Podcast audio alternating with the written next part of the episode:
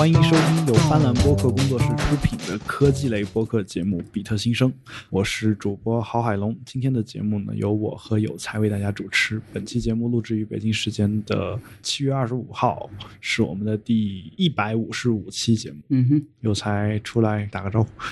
呃，那个我先在开篇的时候先这个道一下歉，就是如果这期放出来的时候，各位听到我们的这个背景有噪音，是因为我开着空调录的。对，就在这种天气，如果不开空调，确实对自己有点不是太人道吧。因为我刚会长出鬼蘑菇。对，就是我刚那个洗完澡嘛，然后几分钟之内身上又全部被这个汗给浸透了，然后呃，对，就特别热，然后还带着全包的这个监听耳机嘛，对，请大家这个听的时候多多谅解吧。你知道我最羡慕你什么吗？嗯就是你能开空调，然后我每次录节目的这个房间里面是没有空调的。没有，我之前其实我们录那么多期，呃，我我印象中我只开过几次啊，对，大概不超过五次吧，特别少。因为因为嗯，因为前一段时间北京比上海还要热嘛，就那么中国最热的不太一样，因为这边一旦 体感超过四十多度以后，再加上这个潮热。呃，确实就特别特别难受。我昨天下午在室外嘛，然后昨天晚上回来的时候，发现左脸颊和右脸颊直接就那个晒伤了吧？应该是，就到今天下午这会儿还在疼。嗯，对，就。好，还挺夸张。这我不清楚跟这个湿热有什么关系啊？就是反正就太阳特别大，然后晒伤那个晒伤是很正常的嘛。就我们出去也会晒伤。OK，就是有太阳就会晒伤，这跟湿不湿的好像没什么关系。湿以后你出汗的那个量特别大，然后那个汗难道不应该对你有更好的那个保护作用？呃，不是哎，就是汗会一直浸在那个皮肤里面，然后就会就像喷那个辣椒水在脸上。一样会特别疼，嗯，对，可能再加上我这个复杂，可能再加上我这个人到中年，然后体型稍微有一点发胖，然后就导致我这个出汗量应该比很多人要多一些吧？我觉得，对。好，那有才已经承认他人到中年，然后。对，然后还有一个事儿要说，就是在节目里面再感谢一下，就是今天我不是在微博上面那个卖东西嘛，对，嗯，要在做其他一些事情之前要变卖一些东西，然后呃买我东西的三个人就卖六个东西，然后有三个人是我们这个节目的听众，然后都在私信里面对我表达了感谢，呃，我和海龙吧，然后呃就也没有人问我说。要图片，或者是要这个担保，或者这一类的东西，就是在一个正常的交易下面，可能都需要去必备的东西吧。但是就就是绝对的信任嘛，然后这个确实还让人挺开心的。对，嗯。刚刚我切换了一下通讯方式，所以嗯，有一段我没有听到，但我大概能知道有才刚才说的意思是，呃，就是我们卖东西的时候，经常都是不会有这个中间的这个环节的，对吧？所以呃，一般来说，他们可以很放心的，就我之前也卖过一些东西，然后一般都是他家很放心的先把钱给我打过来，然后 然后我把东西再寄出去，然后这个东西好与不好，或者是呃这个钱打过来。我会不会不寄东西这种事儿，可能也没有人去，呃，就是特别的提出说要确认一下。对，这个东西说明我们的这个人设还挺，还挺正面的，对吧？嗯，是。我觉得这个其实一个基本的信誉问题，呃，就是一个一个比较好的社会的话，应该大部分人都是这个样子的。但其实最早，比如说亚马逊开始卖书的时候，我其实那会儿还都不太敢直接把钱打给亚马逊。OK，就是，但是但是后来我试了那么一两次之后，我就就就是可以了，就是。对亚马逊卓越有我好多钱呢，嗯，对，对，然后就会，我会把把钱直接打过去，然后因为那会儿还没有说货到付款的这种方式，嗯，然后我又在一个非常小的地方，然后如果不在亚马逊买书的话，啊，我将看到的将都是参考书，就是，嗯哼，就是所以嗯，就是也是基于这个建立起来的一种信任吧。那我觉得呃，在任何一个领域，这个信誉这个东西还是比较重要的，是吧？所以呃，怎么说呢？我就觉得我们也不会说为了为了什么，就我之前的在闲鱼上也卖过东西，然后卖东西的时候，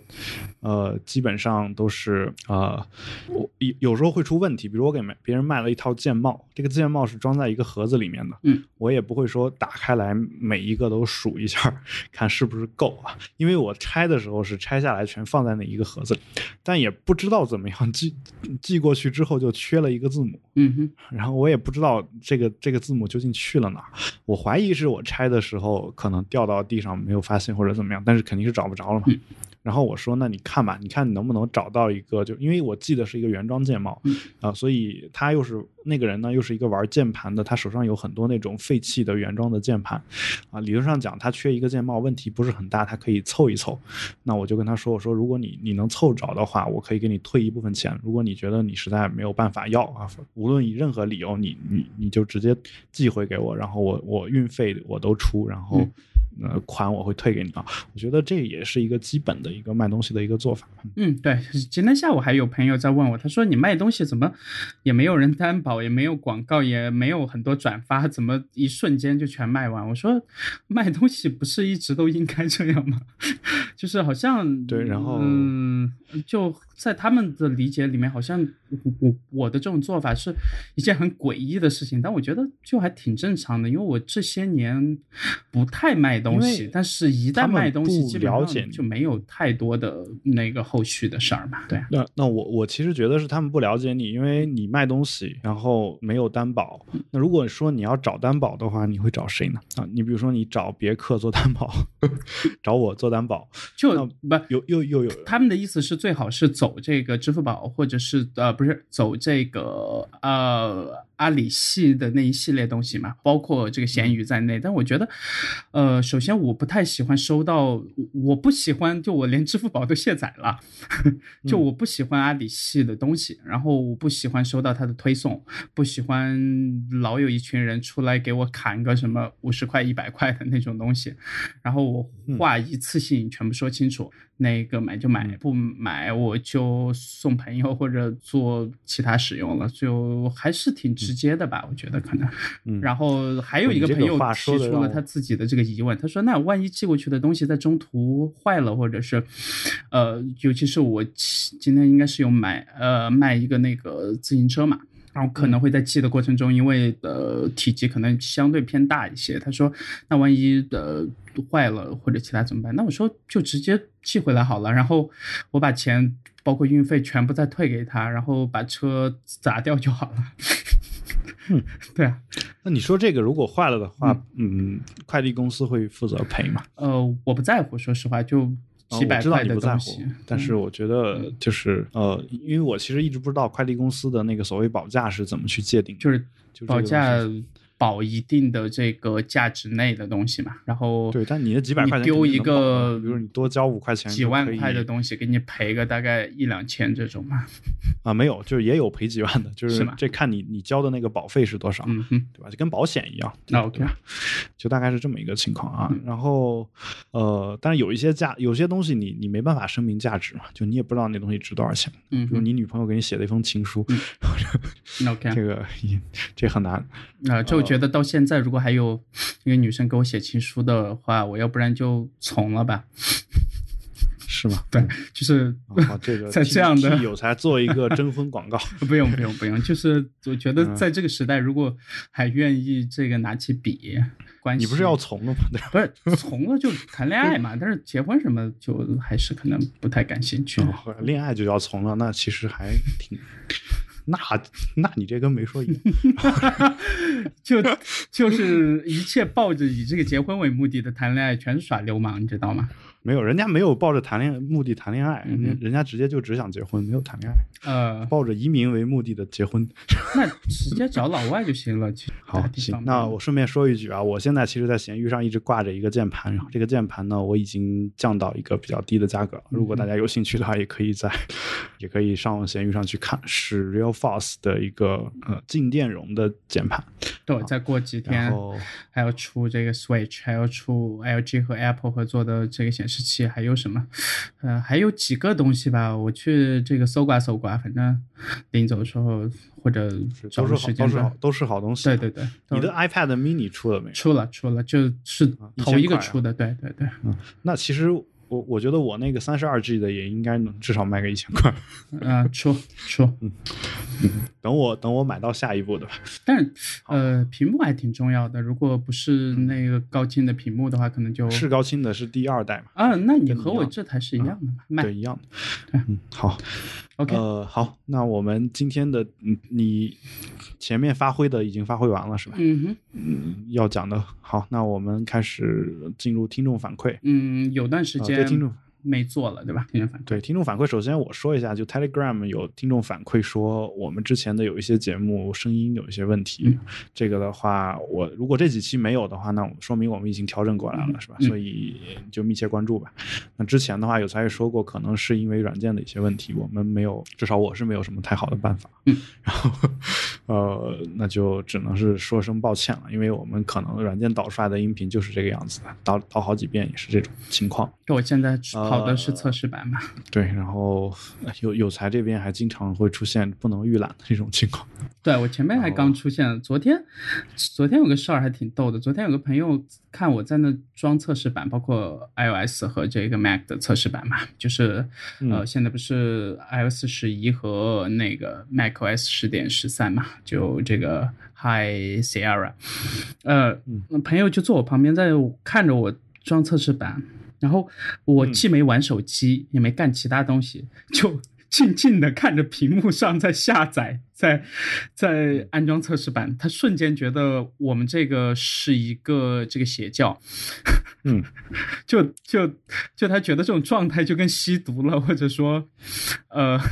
是一种很诡异的状态，你懂吗？就我们自己其实是不太能意识到的嘛。但是突然他提到了，我就觉得，哎，好像我身边很多朋友都是这样，包括呃，这是图拉顶呀，包括这个刘毅，就是哪怕到这个凌晨几点钟，Apple 那边一发测试版，然后所有人全都爬起来，会有那种奔走相告，然后装完还不算事儿，装完以后还要刷这个 Twitter 嘛，然后去看看其他人的这个反馈，包有没有问题？对对。对不，不有问题，我们也得刷。刷完了是互相把问题告诉对方，然后或者说去给 Apple 那边去报这个其他的 bug，或者呃找一些这个解决办法或者什么，就是其实有点像邪教。其实其实我能理解啊，就是因为我自己有时候刷个 beta 版系统，我也会盯着看，就比如因为。OK，这个很容易理解啊，就是我我其实我我的感觉是因为它是 beta 版系统，所以它有可能在升级的任何一个点就出问题。嗯哼，就是呃，虽然这个可能性很低啊，但是我基本上是想说，我什么时候出问题，我什么时候瞬间。迅速的能能解决一下，虽然也不不见得有解决的能力，但是我相信你们可能也也有这个，至少心里面潜意识里面有这个想法，就是万一它升到一半然后崩了，然后你大概知道它是在哪个地方崩的，对吧？嗯然后你至少能在 Twitter 上告诉其他开发者说，先别升，或者说 升到百分之五十的时候可能会崩。对啊，还要提前这个会这么去说一下焚香啊，然后这个焚香沐浴和更衣嘛。啊，这个这个我们因为家里没有存货，有海南寄过来的陈香。对，就就如果没有旁边朋友突然指出这个状态的话，我觉得我可能都意识不到，因为我想到很多年前的 WWDC 到现在一直是就这么些年了，一直是这样过来的，好像也没有什么特别的地方。但是在旁边一个不太在意这些东西的人，在他眼里。就是特别奇怪的状态嘛。想起了最近这个，因为最近比特币啊，我们这比特新生很少聊比特币啊，估计以后也不不再会聊了啊。就是我尽量不不聊价格问题啊，就反正最近比特币要出大大新闻嘛，可能是。呃，我也看到了这个相关的。对，就是这个所谓硬分叉这个事情，但最近的交易也比较频繁，啊，然后之所以要硬分叉，或者说之所以会有类似的这样的一些所谓的扩容的这样的一些呃，就是想法吧，开发者有这样的一些提案或者想法，啊，一个很重要的原因就是比特币这个确认的流程太慢，然后收的这个费用过高，啊，这可能是阻碍比特币前进的一个问题，呃，就比如说。有才给我转了两个比特币，嗯，然后他得在那边盯着这个电脑看这个什么时候到账，然后我这边得盯着电脑看什么时候能收到，嗯嗯。如果你是要给我买什么东西的话，我就得一直盯着这个屏幕，对吧？嗯哼。所以啊，所以这个这个感觉就有点像你说的刚才那个邪教的那种感觉，就大概是。呃，但还不太一样，因为那个还是和金钱什么挂钩的，但是嗯，我们这个就是对软件、对系统的或者对这家公司背后所代表的一些东西很深沉的爱嘛。就我我就问你一个问题，如果你比如说你升到一半崩了，你会不会特别沮丧？哎，我不会，我就会重启，然后清缓存，然后把那个网络开全局，然后调到网络的最优状态，然后重来一遍，就还好。那我我问你一个问题啊，就是比如说你你一不小心这个电脑就出了问题，就是在升级过程当中，嗯。你是会把这个问题彻底解决掉再去睡呢，还是说我先睡起来再说？肯定要彻底解决。我还记得今年在杭州那个和图拉顶他们不是看完 WWDC 嘛，然后坐朋友的这个特斯拉回上海，呃，回了上海以后又和朋友去他那边逛了一圈，然后就是差不多快二快三十多个小时没睡觉吧。嗯，呃，然后大概下午六点钟才回到家里，回到家里赶紧把所有设备全部拿出。出来，清一色的摆的很整齐，然后开全局，开始装这个 developer 的这个 preview 的所有东西。然后大概花了两个多小时全部装完，然后又花了两个多小时去刷推，看看大家的想法，包括 Xcode，然后想着如果还有精力的话，再看一下今年的这个，看看刚开完的这个 sessions 有没有几个可以先拿出来看。但是到后面快到四十个小时，就连续四十个小时左右没睡觉，然后我还是把这些事情全部干完了，然后再去洗澡，洗完澡以后觉得嗯差不多了，应该可以睡了吧。那会儿你是不是已经不想睡？呃，还是想睡，因为四十个小时对一个三十岁的人来讲还是有点，对一个中年男人，对对对对对，就是呃，不过我我的我的感觉是这样的，到那个时候可能你已经是在意识告诉自己说该睡了，而不是真的就可能到那会儿，因为我自己也有过这个好几十个小时不睡觉的情况，呃，到。有一个节点，你会发现不睡也就这样了，就那种感觉，就是嗯，然后你躺床上，就是你睡在躺床上在睡着之前那段时间也是很痛苦的，然后对，就还是会处于一种很兴奋的状态嘛。这然后然后起来以后发现，在刷推的时候看到那些在推上的这开发者朋友，发现大家基本上全是这个状态，然后我就觉得这个行业还挺有希望的。嗯，就特别有活力，特别执着，特别专注。然后我觉得我们这个行业应该多赚钱，就是现在很少能找到这个有这样的行业能如此爱自己所喜欢的东西，对吧？我我其实其实，在一直一直以来，其实很啊，怎么说呢？很就是有一个问题，我一直在思考啊。我我不清楚这是程序员这个整个这个或者 iOS 开发者这个群体。独有的一种特点，还是说是某一类人有的特点啊？而 iOS 开发者里面也有人不是这个样子。然后，嗯，因为呃，我小时候我奶奶自己就是家里面会种一些玉米啊什么的，对吧？然后，呃，玉米收收了是就是丰收以后，他可能需要把那个玉米粒儿都扒下来，然后做一些东西。嗯，然后比如说那儿有一筐玉米，这个时候因为农村嘛，一般都有午午休的这个习惯，对吧？中午大太阳地，然后也容易晒伤，然后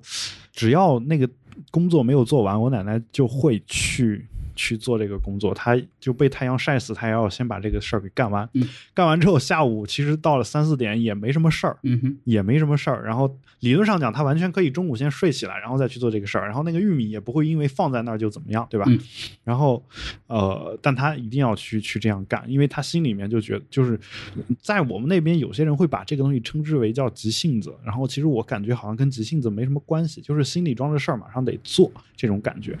就这个事儿呢，就是对应到现在呢，我我其实我自己也跟你是一样的。就比如说我今天晚上原本打算用一个小时去升级一个东西，嗯，结果升级到一半的时候发现出了个问题，解决这个问题花了五个小时，嗯啊、对，然后但你理论上讲，我完全可以就先，因为都有备份嘛，对吧？那我完全可以说我先睡觉，嗯哼，东西反正丢不了嘛，我我我起来我再再干这个事儿，嗯，第二天如果有时间，我可以花一整天时间去干都没什么问题，嗯而且歇的会更好。但是你你不会选择去休息，你一定得把这个事情解决完，嗯哼，然后你才会去休息。对，但这个但其实嗯虽然说我很享受这个状态，但是很多时候和呃可能这个再年长一点的朋友，包括这个泰尼夫老师了，嗯会发现嗯，可能换一个状态会稍好一点。就是说，真的是呃有一个很成熟的这个呃属于自己专属的 schedule，然后就不要就是突然放或者突然收，可能嗯。可能那样效率反而会高很多嘛。但是很多时候人就是呃叫什么呃爱人不是机器爱就是放纵是吗？还是什么嗯，啊？对，不用背韩寒的台词。对，就是 差不多这类话，就是好像很多时候不太应该放纵，但是人的自控确实不是一件特别简单的事情，就包括喜欢是放肆，嗯。但爱是克制。啊、爱是克制，那我们可能还是停留在喜欢的阶段，我感觉还不是真爱，对吧？嗯，还不是真爱。对，不是真爱，不是真爱。所以，所以这个可可以做我们今天的标题，叫“还不是真爱嗯，OK，呃，那要不然我们就先来念一下这个这位听众写的一篇很长的这个反馈。”。好，那我我来念吧，因为这是写给你的嘛，对呃，吧？是肯定是写给我们节目的嘛，就不管是我主持还是你主持，不，他是他他的这个这个他是有人称的放，这里面那 OK，这上面是有人称。嗯哼，呃，而且他聊他说的是你跟 Jason 那一期的节目嘛，对吧？嗯他说：“嗨，有才，前两天听完比特新生第一百五十二期，一个拥有多线程超能力的开发者应该是什么样的？” 然后主播有才和 Jason 的一个闲聊。其实之前对于开发者的认知还处在前端、后台以及全站之分，虽然也听说独立开发者，但对这方面没有什么认知。边听边查了一下，啊、觉得以独立开发者作为一种自由职业是比较困难哦，鹅啊，并并不是想做就能做的，还是需要一定的积累和沉淀，包括技术趋势以及人脉。人脉（括号品牌）啊，括号完毕。呃，听完播客后下载使用了 Jason 开发的几款软件，之前只听说过和使用过 iPick 和 iHosts。然后作为一名程序程序员的我，感觉 iPick 对我用处不是很大，只是体验了一下就放弃了。主要我不是这类软件的主要受众人群。啊，好，到到这儿呢，其实是前两段啊，这里面其实我已经有一个疑问了，嗯哼，就是。嗯，首先就是这个，它里面说的，对于开发者的认知是前端、后台全站之分。我我总觉得这个应该是一个网站开发者的一个区分吧。不一定啊，现在就是啊只要有网站，呃，就会分前端、后台，后台也可以包括这个我我的意思是，比如说你你你是一个嗯开发 App 的一个程序员，嗯或者开发办公软件的程序员，这个也要分前端和后台。呃，App 其实如果你非要去分的话，我觉得 App 开发者应该是算在前端的，因为前端的意思其实可以更广义一点嘛，就是说只要嗯展示在用户这个眼前的，我们把它统嗯称为前端。那 App 在这一块，不管它的交互逻辑，呃，不管是应该是用鼠标操作还是用这个 Touch 操作，其实也是算前端吧，我觉得。那它后端肯定也得做嘛，就是对，那不但后端很多时候是苹果那边直接就这个包揽嘛，那你不管你做好了是吧？iCloud 或者说你只嗯对啊，你只需要把你的 App 上传到 App Store，然后可能呃你做的是其他类的 App，那呃你只需要写 App，然后你团队里面会有其他的同事去负责这个服务端的这个推送啊，或者其他的一些偏这个内容上的运营，但是基本上和呃做 App 的人的关系就不是特别大嘛，这个。呃，细分还是挺细的，对。所以你这么一说，我感觉好像开发 App 也不是特别难的一件事。嗯，我从来没说过它难，所以说我还是挺鼓励，不开发一个嗯 OK 的 App，就是能达到上架标准的，确实一点都不难。但是比如说啊。要做到像 Castro 或者是 Overcast，或者说一些偏大型的游戏，或者说呃，就是需要用到多媒体啊，或者说一些更新一点的技术和展示的方式，交互逻辑层级比较复杂的这些项目上，呃，可能就真的要像他所说的，一个写 App 的人真的要做到接近于全站了，对。嗯，对，但是基本上，呃，创业公司啊，或者一些偏小一点，呃，创业公司可能这还是挺需要这种人的，就是真的是，呃，钱不多嘛。但是，呃，可能越大的公司，这种专业区分度就会越高。对，就是你负责什么，他负责什么。我曾经见过。国内某一个很知名的公司，在这可能就不太提名字，因为前几期，呃，包括和中影聊那期，其实最后有一个吐槽时间嘛。然后，嗯，呃，有阿里的朋友已经和我说了，他说他们公司有 HR 听完我们聊的那期，然后把我拉到那个黑名单了。呃，好，对，就是可能在节目里面就尽量少吐槽，就就大家还挺这个玻璃心的嘛。呃，我这不是说他们有什么不对，对，因为我这辈子我也不可能去阿里工作，所以说你要拉我你就拉呗。好吧。但是重点是，呃，我之前见过国内一个很大的公司，特别大啊。呃，至于是哪家，反正就那么几家，呃，你们自己去猜一下。然后，可能有一些做 app 的开发者，就真的是呃经验或者技术不足，然后只能写一个 app 里面的一个具体的这个小模块。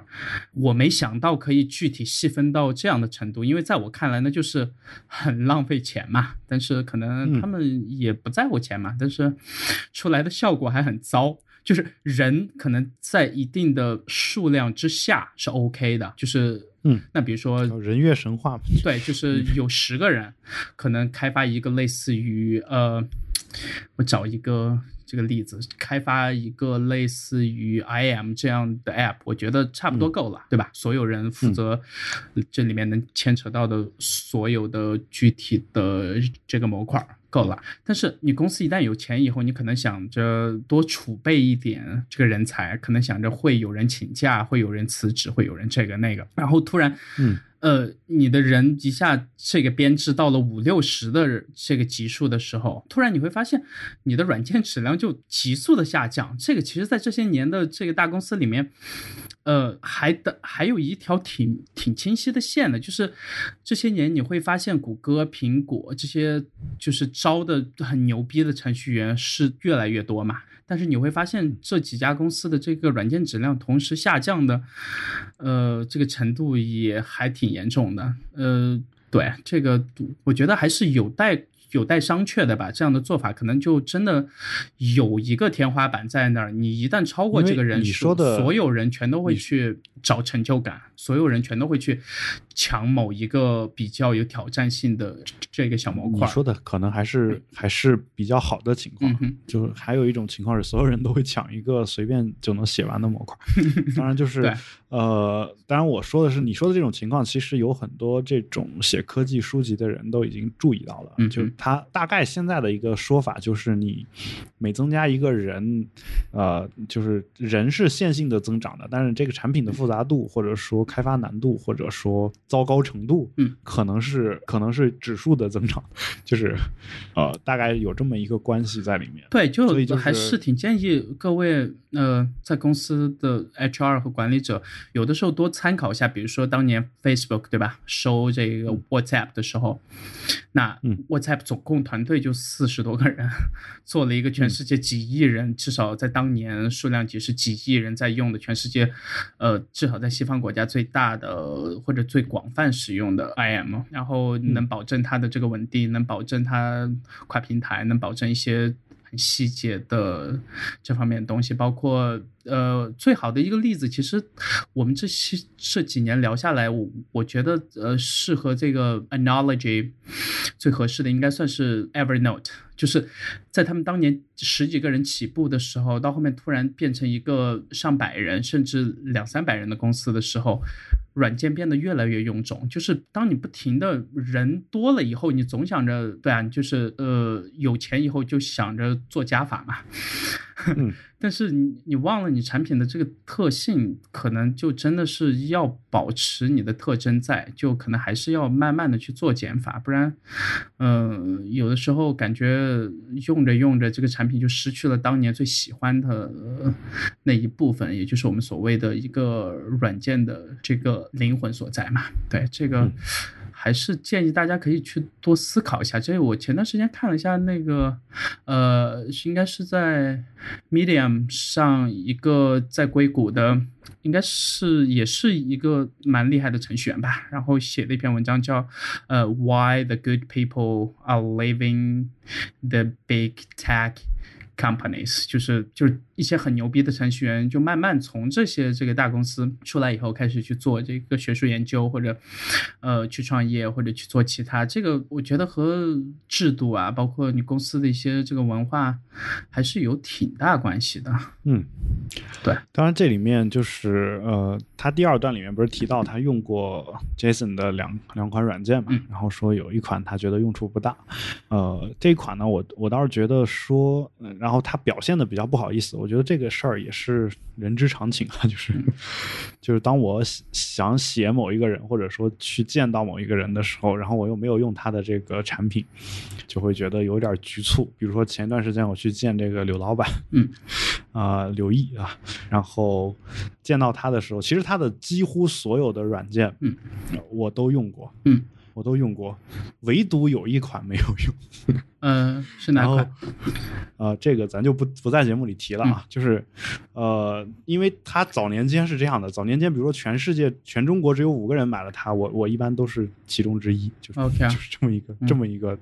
呃，这么一个人吧。然后他一开始做的那种就是玩票的那种软件，包括给自己用的软件，我几乎都买。嗯嗯啊、然后后来后来跟他聊的时候，他还就是给他提了一些建议吧，他还给过我一些这个，就是给我送过一些码，大概是这么一个关系。嗯嗯但唯独就有一款我没怎么用啊。然后呢，那天聊天刚好提到这一款，我就觉得我特别不好意思。然后他就说：“你你不是他的，不是这个的用户太正常了。”他说：“我自己都不是他的目标用户。”嗯，OK，对，就是说这个软件它不是给自己开发的，对吧？然后他说，但是呢，他发现其实确实有一些人有这个需求，嗯然后他要把这个东西做得好一点。他大概是，他大概跟我说了一下这个，然后我当时听完这句话，我一下就释然了啊，因为我知道他其实并不是在跟我客气，因为我们俩确实没有什么好客气的，在这个方面。就是然后呃呃，我就觉得说，确实有一些软件它就是有一个特定使用场景的，比如说我我自己我我就是因因为我工作当中就没有这一块的内容，那我其实不用这个软件是很正常的，所以我希望就是以后听众或者说这位听众啊，就是你呃啊，我们一直没有说他他叫什么，对吧？是叫 Leo 嗯周啊？这样一位朋友，然后他发的邮件，呃。我觉得你也没有必要去表现的如此的这个不好意思啊。iPic 这个软件呢，确实我觉得是有用的，但是有时候像我其实就没有那么多的分享图片的这样的需求。然后呢，如果是博客里面插入图片的话，我也有时候也不太愿意把它就是放在一个单独的地方，像有时候可能直接就上传到博客的服务器上。所以呢，可能我我也不是它的一个忠实的用户啊，但是呃。就是它肯定是有一些人，他是要频繁的使用到的，对吧？啊，就尤其是给，比如说我们群里面在讨论一个什么事儿的时候，给一个图片的链接，那这个时候我我用这种方式去分享，可能就比较好。嗯，呃，这是第二段，这是我关于第二段的一些想法。他然后他接着在下面说到了是，呃，说播客中有说到关于产品营销推广方式，比较赞成关于媒体的报道是有条件的，要么是产品有价值，要么作者自身传递的信息有价值，才会有正向的相互促进。然后说你们也讨论到营销方向外包的问题，呃，听到听到时对这方面顿时比较感兴趣，就多听了两遍。我之前有考虑关于产品营销的问题，虽然是程序员，但总想接触一些新的东西，所以对你们所说的对你们说的帮助独立开发者做产品营销方案比较感兴趣，但没有相关经验，所以就想提出来。探讨一下，感觉很有可能是现在已经有了的。然后它下面给了这个三种不同的方案吧。嗯，第一种叫做呃类少数派网站。加自媒体文章分发，啊，然后说这个模式感觉相对比较传统，聚集开发独立开发者的产品以及开发者本身，设立独立的开发者专栏，建立开发者的品牌的同时，能系统或模块化的告知访问者产品相关信息。啊，这段话你如果没有听明白，就多听两遍。然后同时提供提交文章的入口，让资深。玩家建立资深玩家建立自身的品牌，同时要做的是独立产品使用手册的整理、开发者专栏或者资深玩家的文章。不同的人使用同一软件的方式可能不同，编辑人员对此有一个做一个整理，形成呃及多方面的文章，让用户看了这一篇或者一个系列的文章后，能感受到产品之后对自身的影响的程度。通过网站的影响力聚集更更多的开发者，吸引更多的潜在用户，从而相互。促进，呃，不知道你对这个方案有什么想法没有？我，嗯，你可以在接下来把二和三全都那个念完。然后可以放在一起说嘛。好，第二点是营销方案咨询，对不同的产品和软件会对应不同的受众群体，通过案例分析帮助开发者精准的找到受众群体，并且提供获取受众群体的方式，从而让开发者用更方便省力的方式获取受众群体。第三点是限免集合分发平台，啊，在这一期播客中提到，想赚更多的钱需。要让每个消费者出他们可接受的最高价格，但是这个价格对于每一个人都不一样的。呃，除了工作需要，少数人会看到看到了直接买下来使用。会对比性价比再做决定是否购买，价格的高低在一定程度上决定购买欲望和忠诚度。这个网站只能带来相对带来对价格浮动影响购买欲望的人，有利有弊。感觉国内这方面做的不是很好，一般是应用市场顺带做的。如果开发者想限免下产品，想限免限免下产品，让更多的用户体验，呃，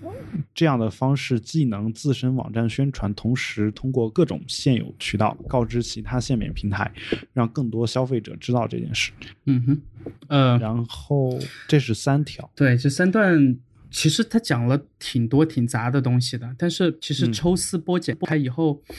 呃，在国内有一个巨大的问题。上次我和 Jason 大概聊出那个意思，但是我们都没有把那层意思给这个用口语化的东西具体去这个表达出来嘛。呃，首先，Jason 在最后提了一句嘛，就是说，不管是不是这个独立开发者，那其实这个身份已经不重要了，重要的是你在创造一个产品嘛，对吧？嗯，那嗯，在国内有一个问题是，由于我们的语言文化，包括营销市场这方面的，尤其是呃语言文化上的不同，可能是呃不算是最深层次的原因吧，但是由于这个。营销和市场这方面和国外的玩法不太接轨，但是呢，国外的流量又远远比国内要值钱的多。呃，所以说作为独立开发者，尤其是以一个很巨化、一个很小众的这个需求为出发点去。创造一款这个产品的这样的开发者，他肯定是嗯希望说拿到呃流量越高的那个群体。那比如说 Jason 的这个给 Kindle 做的这款软件，对吧？Clip，嗯，其实。我们在那期节目里面有具体讨论到全世界有多少的 Kindle 的这个用户，然后在国外有多少，在国外的正版书的销量、电子书的这个占比等等，这些在国内很多数据全都是不成立的。就它这款 App 的。这个受受众或者说所谓的目标用户群，绝大部分应该全都是不是说中文的，至少不是在这个生活在大陆的。那可能在大陆有一些吧，但是，呃，它的受众应该绝大部分是欧美。发达国家为主呢，嗯，但是呢，呃，这个能想对，就他目前找到渠道，除了这个 Twitter，除了一些这个 Product Hunt，还有包括其他一些。我之前之所以在节目里，呃，包括上次在杭州时候，我和那个柳毅他们有提到，就是，呃。国内很多开发者是在还没有用这个 app 赚到足够的钱之前，是不太愿意说去找一些类似于国外的那些 app 开发者或者一些平台或者一些这个开发商愿意去投这个播客，呃，投纸媒，投纸媒现在都不算特别多了，或者说呃，投一些这个博客。尤其是这个圈子里面的一些独立的博客，呃，价格大概就几百刀到上万刀的不等嘛。但是你会发现，国外的那些厂商或多或少都挺愿意的，就是长期或者是这个短期有的放矢的去投一些，呃，包括在一些网站上面去投了。那包括也有的人做这个 Google Ads 啊，或者其他一些东西。但是国内你会发现，呃，除了少数的几个网站和，社交网络上大家互相转发一下就没有渠道。就是首先他们就中间那个中间是缺少一个，比如说做广告代理，而且是专项做这一类的很小的广告代理的这样的一个 agent 或者是 agency 吧。就是个体或者说一个完整的组织，但在国外，包括这个 Relay FM，对吧？包括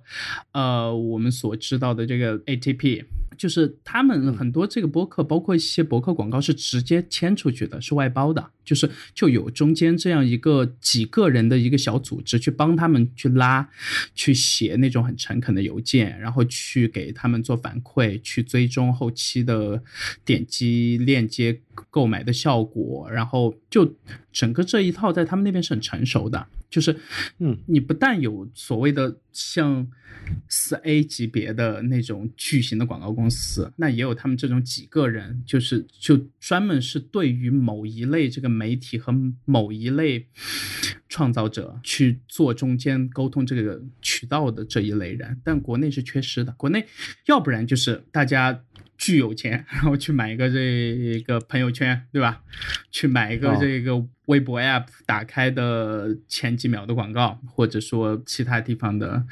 这个广告，但是你要知道，那些广告不是一个做 App 或者做播客或者做什么的人能能能买得起的，就是那一开口就是好几十万、上百万了，对吧？嗯。然后呢，呃，即使你花了那个钱，你会发现你的效果也不会好，因为大部分这些人看今日头条、看微博热点的这部分人，他不会是你的受众的。嗯。然后呢，就缺少中间这样一个沟通的机制，然后中间这一部分东西完全是彻底断掉的，这个是我特别担心。那国内包括那个 Product Hunt，或者说，呃，或者说其他这一类的以这个排名推荐这个新软件为为为一个热点的这样的网站，其实也有啊。之前这个三十六氪旗下的这个叫什么 Next 嘛，然后包括一些其他的平台，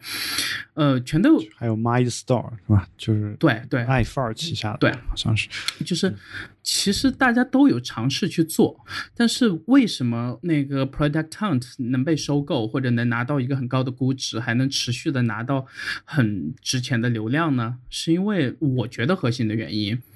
就是他们中间他们。中间的这个嗯所谓的发软文或者去刷流量，就是整个市场是一个很规律或者有规矩，在一个完整有序的游戏规则下面去玩的这样一个可信的游戏。就是我作为用户，我相信你平台，平台作为。平台托管，相信开发者，那开发者同时又换过来很真诚的和用户去真诚交流，这样就形成一个很好的这个良性循环。但在国内，各种刷榜、写软文，各种就是这种很 low 的做法。大家都习以为常了，然后慢慢慢慢慢慢，到现在用户不相信这个媒体，媒体不相信开发者，开发者又不相信用户，然后三方之间就少了一种那种像国外的那种，在一个具体的规则下面。去行事的这样的东西嘛，这个和我们的社会其实是我们社会其他实体行业，包括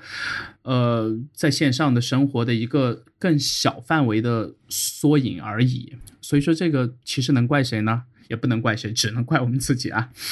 呃，那这是在往这个大里说，再往小了说，如果放到独立开发者这一块儿，那他其实。呃，在国外真的是找不到这个方法吗？其实是有的，只是你愿不愿意勇敢的去做吃螃蟹的那个人，愿不愿意去那个迈出头一步？那比如说和 Jason 在聊的那期，他之前也花过几百刀或者几十刀吧，我具体数额记不太清楚，但是，呃，他有花过钱买过那个谷歌的广告嘛？但会发现他觉得其实好像没什么效果，但你会发现可能是你。你自己对这个东西的预期就不高，然后被别人有验证过的模式呢，呃，你也不太敢相信，因为你自己或者你身边的朋友也没有人去验证过这个东西。然后就导致就是一个恶性循环，然后你你也没办法去发现一些全新的东西，这个时候要跳回之前的语言和文化和这个流量价值上的具体的差异性了。所以说，我我其实是有想过我要不要找一些朋友去做一个类似于中间这样的机构，但是呃正在思考当中，对。大概是这样，希望希望，或者说我先把这个 idea 在节目。里面抛出来，你如果呃学媒体的、学营销的、学市场、学商科的这些朋友，或者说学英文的吧，呃，然后也很喜欢这个互联网这一块的行业，嗯，建议可以，嗯呃多尝试尝试。如果你还很年轻，然后也没有太大压力，然后有一些积蓄，可以开始启动，然后能找一些很可信、很喜欢的朋友，然后也很喜欢这件事情，就是很愿意把好的这个内容。推给其他用户，然后又愿意在中间去当这个桥梁作用，同时你自己还能收佣金，还能赚钱。其实比现在很多我我看不太明白的，包括共享单车之内的创业项目，我我觉得都靠谱的多。嗯，对，好吧。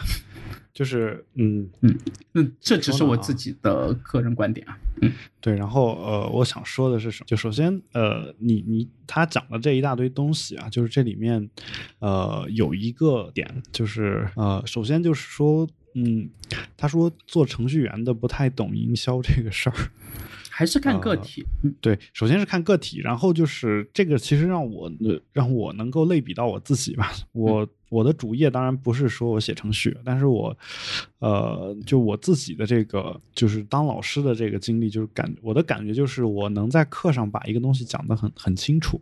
然后呢，做个演讲有时候也没什么问题，但是有时候就真的是在营销方面，包括运营方面，可能就做的不是那么的好。就是我的感觉是我能做一个产品出来，就这个课程是有一个产品，但这个产品应该怎么卖，有时候我自己就做的不是特别好。然后这个这一点呢，我其实也。很有体会，而且很多很多做营销的人，他会说这事儿很简单啊，就是，比如我媳妇儿就做营销的，然后不是做营销，她之前做运营的，然后她说这个事儿很简单，就是我就是不会，她就是不会做那个，就比如她是做教育嘛，之前，然后她会说告诉我说她就是不会，嗯，就是不会讲课，她能把课设计出来让我去讲，然后但是呢，呃，她可她会卖课是吧？然后我我说我我就恰恰相反，我觉得讲课这个事儿太简单了，但你让我去把它给。卖出去可能就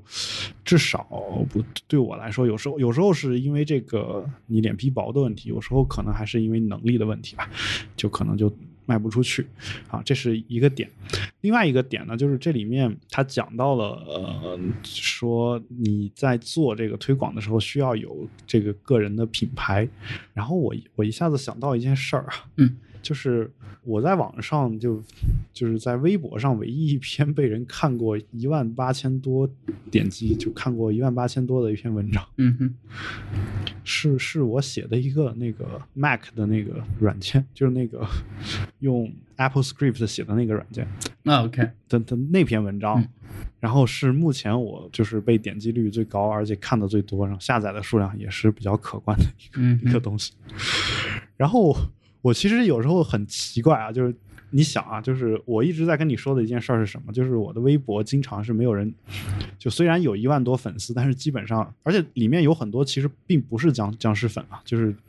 排除僵尸粉应该也也有很多，但是确实在微博上。下面评论的人，包括转发的人，并不是那么的多，就是，嗯哼，这个事儿是就是一直以来我也我也在跟你说的，嗯，然后我就在想说这个事儿到底是。就有一个说法叫所谓用户画像不，嗯，不明确嘛，对吧？他有可能喜欢什么的都有，关注你的人，嗯，你发这个的时候，喜欢这个的人跟你聊两句，发那个的时候，喜欢那个的人跟你聊两句，啊，但是你你不能说我发一个东西，所有人都喜欢，都想跟你聊，这样的话才能才能有有很多的评论或者转发，对吧？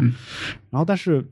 呃，反过来说呢，我突然发现，说我我写一个。就是 IT 相关的东西，反而变成了，就我自己一直不说自己是程序员，但是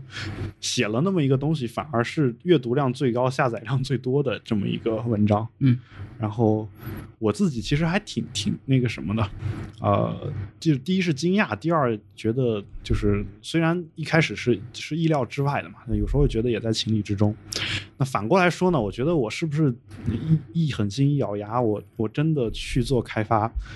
我。我卖东西会比别人相对来说好卖一点，或者这个或者说再跳回他之前刚开始说的，我觉得你可以转，就你到一个节点，可能再给自己铺垫一段时间，再去多学点东西。其实，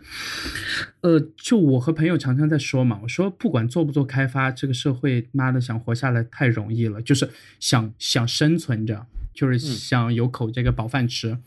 有个店儿住，对吧？然后吃的质量还 OK，大概即使在北上广深这种地方，大概一个月呃五千块够了，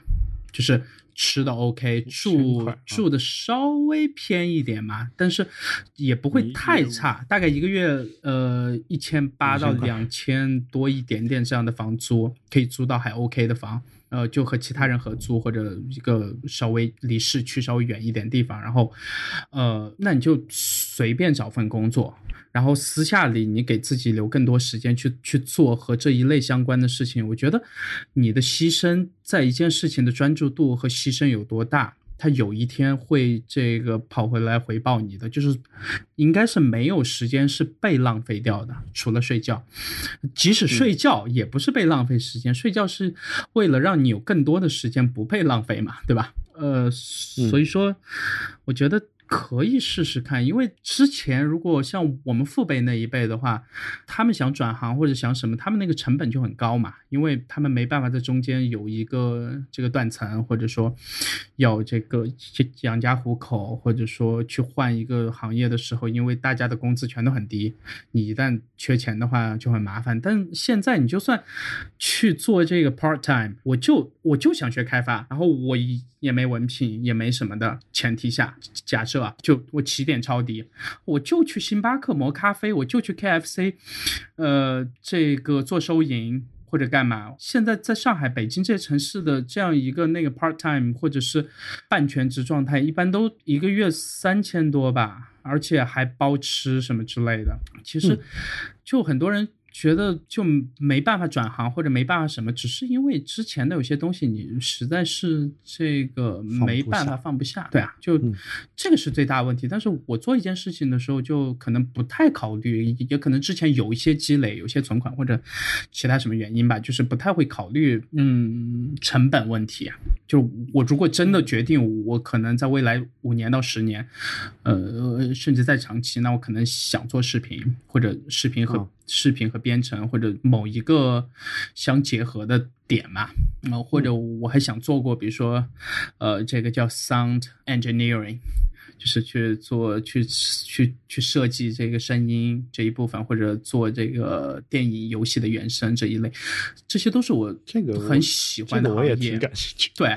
就我我我知道我在声音这方面是有一定的天赋的，可能要比我在视觉、在视频方面的天赋要好得多。这个我是有自信。对，这方面我从小到大我还是挺有自信的。嗯，然后保护好耳朵。对，然后。可能我某一天我就彻底就不就不做这个了，然后我就去试试嘛，对啊，嗯，挺好的，嗯，说不定某一天我去参加中国新歌声，OK，没有。我从小我从小到大一直想去参加一个选秀比赛，哎，我也是。但是，但是，但是我我我的想法是，我的那个片段会不会被播出来？因为我不愿意去向评委去这个谄媚，或者是说一些言不由衷的话，或者什么。我就唱完歌，然后把话筒一扔就下台。你就是，你也别问我的这个故事，你也别问我的梦想。我他妈就想站台上唱首好听的歌，唱完我就走，你爱选不选？对，就这种，这种一般是应该不太会被播出来吧？我对，应该会被直接剪掉，或者说他在正片播出前面五分钟播个剪的一个集锦，只播你唱歌那一段。但你可以去找一个，比如说直播这样的节目，然后前面我一路都很正常，突然到直播环节的时候。然后就来那么一下，就是卫星信号都会被掐掉，这叫直播事故。就是中国的直中国的直播是中央这边还会有人在盯着，就是不管是哪个省台，对，所以。所以你相当于给电视台带来了麻烦，这事儿，这事儿其实是不地道的，在中国这个这种环境下，就是 OK，呃，不过我不过我我倒是觉得你可以考虑采取另外一种方式，嗯，比如说你赞助一个选秀节目。呃，我没钱，你就可以这么干了。OK，也没有人敢说你有什么问题。嗯，你就提前跟他们说好，你反正就唱，唱完就走，你只需要播出来就可以了。然后反正是你赞助的，我估计主办方也会答应你这个请求。OK，但但是在言归正传了，呃，嗯，就是。独立开发者是一种所谓生活方式，或者是一种状态。那在我自己看来，之所以我会把它和在公司里面写代码的朋友，呃，有一定区分的原因，是因为在公司里面写代码，尤其是一直在公司里面写代码，会消耗掉很多我不太想被消耗的东西，包括我的，呃，对我喜欢的行业的一些这个激情，我自己的一些可能我不上班的。时候私下里有更多的时间去想我自己喜欢的那些东西，而不是沉浸在公司里面的那个气氛，要去呃维系一些我不太喜欢的人之间的这个交际，或者开会，或者和傻逼产品经理去做一些不必要的交通和对吧？就就就这一类的东西，你如果都能把它砍掉以后，其实你是不是独立开发者都不是特别大的关系。而且相对于，如果我能一直在这个状态下面能活下去，而且活得还 OK。嗯嗯，其实，在这个过程中，你自己的想法会越来越成熟。你最终的一条路肯定是会有一个小团队，然后还是会创业的嘛。当然，我从来不把创业想得很光鲜。我这段时间就一直在想，现在国内其实大部分我看到的科技行业在创业的人，呃，也不能说大部分吧，至少有很多吧。呃，还不如我楼下开包子铺的这些。人的这个靠谱程度，这个我前段时间我就特别特别逗，我楼下不是之前有一个什么叫呃就炒饭嘛，炒饭、炒面、炒粉什么的店，然后呢，这这是。从湖南过来的，在上海打拼的几个这个兄弟，然后我和他们有细聊过一次吧。然后，呃，这个大哥就这一家人基本上都没太多这个文凭，但是这个大哥还挺聪明的。然后就是一来上海，先从路边摊开始做起，这个烧烤做起，然后开始慢慢存一些钱，然后去攒一个很小的店面，相对比较简陋一点。然后到后面再有钱一点时候，把店面换一下，然后装上这个透明的玻璃。橱窗，把这个卫生和油，呃，包括食品安全这方面做到这一边，应该是他们家是最好，就在同等价位啊，呃，他们家应该是做的最好之一了。然后呢，做炒饭他们觉得又很累又很热，尤其是这个夏天，呃，然后就。加盟了一个这个类似于手抓鸡 这样的这个最近还挺火的这样一个品牌店嘛，呃，对，然后就把之前炒饭店就。彻底关掉，然后现在他们又是这个街区最火的一家这个小吃店，就是你看他整个这一个路走上来，你就会觉得还还挺励志的，嗯，对，而且他抓这个市场的这个嗅觉是极其灵敏，而且他们现在一家这个三兄弟，呃，都还不错哎。状态都都特别开心，而且所有现在这个年轻人在用的新技术，所有这些新的付款方式，不管是 Apple Pay、支付宝、微信，呃，就所有他们能用的东西全部都用上。他说：“我只是个平台和商家，我没有必要去排斥另一个这个选项嘛。”这个这种心态其实 要比我现在看到很多所谓的科技圈的创业者要成熟的多。这个东西，我觉得有的时候和他们聊了，你会发现是所谓的互联网创业是实体呃行业的一个缩影或者折射也好，对吧？那嗯，其实很多人可能也像，呃，在实体店这一部分在创业的人的一个缩影，就是喜欢这个扎堆，喜欢去捧一些这个臭脚，喜欢去弄一些很很莫名其妙的所谓的前沿的技术。其实，嗯，还不如他们，就是看就做生意就是做生意，就你你你可以。把它相对美化一点，去叫他创业，这我不排斥。但是你你没必要，就是呃，我记得当年那个谁说过一句话嘛，当年那个我应该是巴菲特吧，他说你做事情不可能你的手不脏。但是现在很多我发现科技创业圈里面很多人就是想很轻巧的赚钱，然后去突然就风很大的时候，所有人全都在天上嘛。然后你手不脏的情况下，在家里躺着就想把钱赚了，我觉得有这种思维的人就不应该创业，或者说他们创业成功了，其实才是这个社会的这个失败。就要我现在有钱的话，我就去投一家类似于什么甘其食这样的包子铺。嗯，人家不愿意先接受你投资，是是不是？他们是不接受投资的，就是他们只开自己的这个直营店嘛。那我觉得这就很靠谱嘛。嗯，但是我我跟你说，就是这个事儿是这样的，就我也不觉得说一定要想赚大钱就有什么问题。我不是觉得想赚大钱有问题，只是现在很多人，嗯嗯，在这里暂时不提公司，因为我下午在这个我的那个 band 那个付费群里面有写了一些嘛，然后呃，包括。这些天听到了一些朋友的一些比较靠谱的消息吧，就是之前喜欢的一些这个软件，看起来很有情怀，很有这个那个，但是他们从一开始，据我所知，或者说去和他们相熟的，有中间这样一个朋友。的了解，很多公司，尤其是在中国的互联网界，一开始就根本没有任何变现的模式，也不想着赚钱。我觉得这样公司是有问题的。就是你只要是商业公司，对吧？你你又不是做慈善或者是做 NGO，你就得想着赚钱，赚钱就是你的第一的要素。不要讲什么社会责任感，社会责任感是你有钱以后有闲钱以后，那你愿意去做你就去做。这事儿是这样的啊，就是。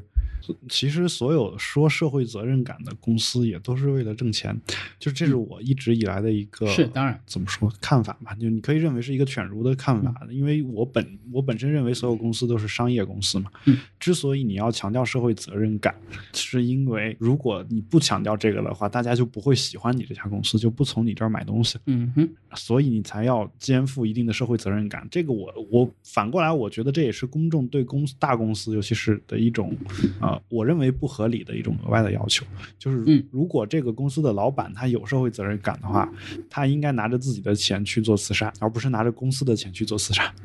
然后呃，如果如果这个公司的老板没有这个社会责任感的话，那我觉得我觉得你公众去逼这个事儿好像也不是什么特别妥当的事情。到最后的话，他肯定是是为了追求自己的一个利益的最大化去做这样的选择。那退退一步讲，你刚才说的这个事儿呢，我倒也不觉得说他不是为了赚钱。有一些公司可能就是为了说社会责任感，就是为了挣钱。你，嗯哼，我我我不我不清楚你具体想说的是哪家公司，但是我的意思是说，也许你也许这家公司从一开始就在强调社会责任感，没有盈利模式，但你你恰恰可能忘了，他强调社会责任感就是他的盈利模式。呃，强调社会责任感可以是变现的一个方式，但是真正的变现有很多点嘛。然后，嗯嗯，比如说就我前面提到的。共享单车，那你觉得它最终的盈利模式点在哪？我不知道。对啊，就是就不，那你讲出一个，就是它总有一个很主要的点吧。最早他们说，你作为一个旁观者哦，我看看你能想到的和我能想到的这个差异点在哪嘛？对，首先就是我。我我这个人属于对有一些行业我非常的关注，我看得很清楚。然后这些行业的话，你让我投资什么的，我我自己会有一个很迅速的一个判断。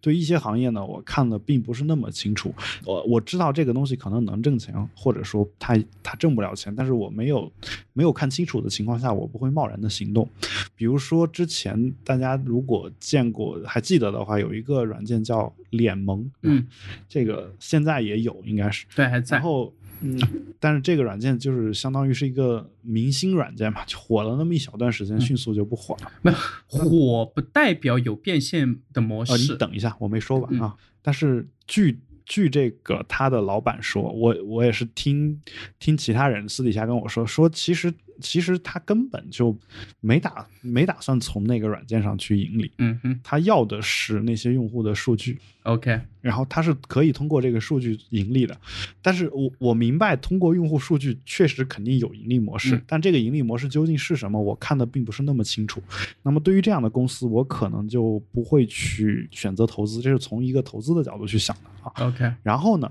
当然如果他我是天使投资人，他可能会给我详细的去讲他的盈利模式是什么。那我听完了，我可能也会做我相应的选择，但我现在不是嘛，对吧？啊，然后呢，然后你说到共享单车的话，其实，嗯，这个可能真的是，我知道你可能想说的是它的盈利点有很多，这个我是同意的，就是说，最早有人说。那他根本不是靠骑自行车来来挣钱，而是说每辆车有一百块钱押金或者几百块钱押金，然后靠押金去做金融理财什么的，或者说做其他的一些金融的一些项目。其实我一开始觉得这个这个话虽然是他的一个猜测，后来好像也有很多公司退了押金，但是我我恰恰觉得这并不是一件不可能的事情啊，就是这个事儿确实是可以做到盈利的，就是。只是说它盈利多少的一个问题，这个是我能想到的一个。然后呢，就是呃，当然就是用户数据嘛，这个用户数据其实也被这些单车的公司掌握在手上，而且。正如你之前所说的，要上传这个身份证信息。嗯，那这些信息拿在手上之后，它总有它其他的一些变现的可能。这个其实也是从数据的角度去想。那但是其实我，你让我非要让我精确的说到说它是靠具体靠哪个挣钱或者哪个挣钱挣得更多，我没有办法说说清楚。这个就是我觉得现在很多公司的问题，就是嗯，把事情。做复杂了，就是你会发现这些年我们所喜欢的这些公司，不管它的这个现金流或者什么，呃。越健康的公司，它的整个的这个赚钱的这个模型是越简单的，就是我做一个好东西，然后你买，然后我有品牌，有这个品牌忠诚度，然后我有一个好社区，就这样，然后慢慢的靠时间去这个积累，呃，就简简单单的就挺好的。但是你如果把一个东西变得足够复杂，然后到最后你会发现你自己身上去背的东西太多了，而且你因为拿的是用户数据这种看似很隐形，但其实其实你的责任很大的这样东西，你可能面临着被政府监管、被起诉、被各种这个的风险，其实要比其他更简单的这个模型的公司要高得多得多。这个在国外其实就能看出来嘛，这个谷歌被起诉或者是。被被就可能会被一些公司给要挟，或者其他的走法律途径的程序的可能性要比苹果要其实高得多得多啊。嗯，因为就是它的这个变现模型，到最后你会发现，它仍然不敢卖用户数据，它用户数据仍然是完全在他自己手里，它靠的还是广告嘛，对吧？即使谷歌都不敢卖用户数据的前提下，如果国内这些公司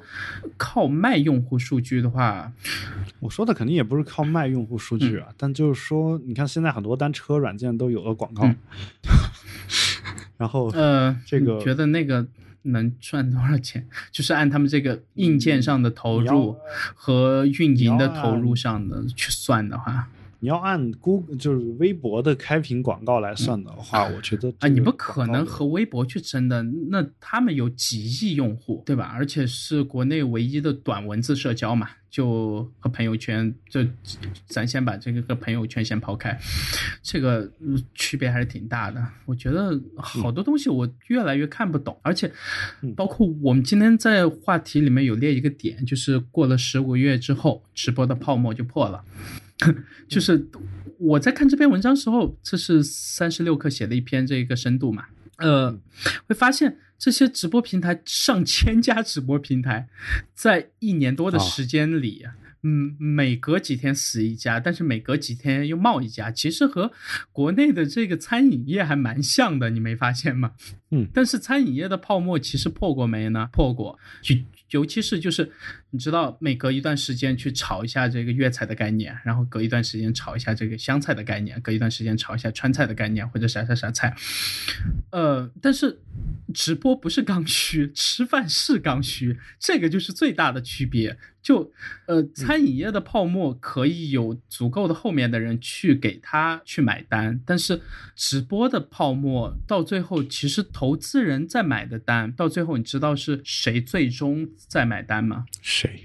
其实是很多把一些大量的资金用来做投资的这些人，但是把这些大量的资金放在银行或者放在这些投资理财机构去做投资的这些人呢，旗下里可能又管了，呃，做实业、做互联网的其他的公司，可能有几几百人、上千人。其实，嗯，投资投资界的这种集体去跟风、去追投、去去花大价钱去拼的这种，是资本逐利的表现，这没错。我认同，但是很多时候，其实很少，就跟前些年的这个唯二这一类的东西还挺类似的。你每隔一段时间出一些公司。然后一估值就是还没一个这个原型产品出来，突然估值就超过十亿美金了。包括后面也有一些被披露的，其实是完全是这个骗子公司，直接是用那个 Photoshop 或者是 用其他什么软件去做出来的这个原型展示的东西嘛。呃，好多时候我觉得看到这些东西时候就。越来越不懂，就我觉得产业可以进化，但是再进化应该跳不出一定的商业的准则和规律的。就是你要有一个好，你要有一有一个好产品，然后建立在这个产品的之上的，可能有市场、有营销、有品牌效应、有溢价，然后有其他的一系列的东西。但是。现在我会发现，好像很多人急到根本就没有时间去想其他任何东西，也没有想过去把这款产品做好。很多人是为了创业而创业，就是我不对啊，我不愿意去公司工作，然后我有我恰好有这个资源，或者我刚好刚好。赶上了这个时间点，那我就去创一把，然后能骗投资人多少钱，那就骗投资人多少钱呗。然后钱呢，干嘛花完？呃，或者做这个做那个。之前我相信听众里面如果常常关注这个风投圈的人，应该不少见的，就是很多呃刚刚拿到呃就拿到特别多的可能好一些，但是拿的特别少少的呢，你比如说天使轮或者 A 轮拿个。几百万这样的团队也还 OK，但是就夹在中间，就刚好有拿到几千万，然后又不是特别靠谱，又没有太多这个变现模型这样的公司，你会发现创始人买跑车、住豪宅，嗯，然后公司一旅行就要去哪儿哪儿哪儿的，然后你会发现，嗯，就可以跳到我今天想聊的这个主题，就我这几天把那个 Apple 呃 Apple Music 又给订回来了嘛，呃，虽然说之前吐槽过，在节目里面吐槽过，就是他们呃苹果自己团队创造的，就请好莱坞的团队和他们一起拍的这个叫 Planet of Apps 嘛，呃，中文我不知道该怎么翻译，应该说到目前为止应该我不记得有应用星球，就它不好听嘛，对吧？它不好听嘛，但语言的这个好听性。这个悦耳性，我觉得还蛮重要的，所以说我暂时也没有一个很好的翻译，那就应用大世界，呃，就暂时还是 叫它的这个原名好了。那我之所以又想看回来，就看完第一期是这个免费的，就在它官网上面就有，对吧？我看完那一期，我各种吐槽，就特别烂，我觉得特别特别烂。然后看完后面这几集呢，我还是觉得很烂，但是因为它是真人秀，然后它又和我们这个开发者有很深的关系，对吧？然后又是这些创业者、这些团队去尝试在很短的时间内去去说服这些投资人和这些明星去帮他们去拿投资，呃，这个过程我看到现在看到第四集，这周出的第五集还没看，然后有一个印象特别深，有一个哥们儿，呃。我忘了哪的是纽约还是芝加哥，就有一个很小团队，然后他自己也是呃，之前是做音乐还是什么的，然后后面转行开始写代码，然后是打算去 pitch 一个 Apple Watch 上的运动类的 app，然后是有一个类似于我们小时候养的那种那个电子宠物，你知道吗？就是在 Apple Watch 的这个表盘上面放一只在跑的这个狐狸，呃，然后。你跑你跑步的时候呢，这只狐狸也会去记录你的各种的信息和体征，就是调用 Apple Watch 的自己的那个那个 Health Key，包括一些呃硬件上的这个接口嘛。然后你走路的时候，它也表现着在走路，可能需要去维持一些具体的这个运动特征，去保持这只狐狸的这个活力嘛。其实有点像小时候的电子宠物，然后他这个 app 要拿五百万还是多少？然后我瞬间就惊呆，我说，就是我完全理解不了你这样一个 Apple Watch 上的，嗯，这样一个。Fitness 或者做健身都不算健身，就是一个记录类的体征记录类、运动数据记录类的，也不带任何的数据分析，也没有 AI，也没有机器学习，也没有太多其他东西的这样一个 app，你为什么一开口就五百万美金？好多时候 我就看不懂了，你知道吗？我觉得是这样的，就这里面，首先你你，因为你讲了很多嘛，对吧？然后我从一开始说，就是首先，呃，我并不觉得一个公司创始人买跑车什么的这有什么问题啊。然后只要他是自己，就是那个钱确实应该归他的，然后他自己去开车，然后就是。呃，不是他自己去开车，他自己拿自己钱买的车，我觉得没什么问题。这个这个并不能给投资者传递出任何的信息，因为之前有投资人一直也在对这个事情做做一些讨论啊。然后呢，我觉得说你说的为创业而创业的人确实有啊，那他这些人里面有一些也不真的不是为了骗投资者钱，而是说他就是想创业，就是嗯。还有一些人当然是因为找不着工作，所以我想创业。就所谓的创业是一种这个生活方式吗？对，这个其实其实是这样的，就是有些人他就天生就是喜欢干这个事儿啊。就比如说我，其实你非要让我在工作和创业里面选一个的话，啊，有时候我可能也会选创业。但是嗯，只是说我我属于那种，我如果脑子里面没有一个非常具体的想法，我是不会去做这个决心。但一旦有了的话，我可能会义无反顾的去做。啊，我现在其实一直在处于一个点子的一个生生成的一个。阶段基本上是这样一种情况，呃，然后就你你讲到的说要五百万美金这个事儿，呃，其实是这样的，就是如果我是这个人，我可能也会要这么多钱，呃，这个恰恰是我一直在反思的，因为像这样的人太多了，有时候我我会去反思一件事儿，是说是不是我们太没有自信，就是因为有时候这种没自信是因为你知道的多而没自信，嗯。因为你知道你所面临的风险比较多，然后所以你才想要去，你会想到说要去为投资者负责，啊，而恰恰你这种担心呢，说明了你是能够去。有责任的去做这件事儿的，理论上讲，你应该要的比他们还多，但是也恰恰是因为你这种不放心，或者说因为你觉得风险大，反而你不敢要的比五百万更多啊。这是当然，这是一个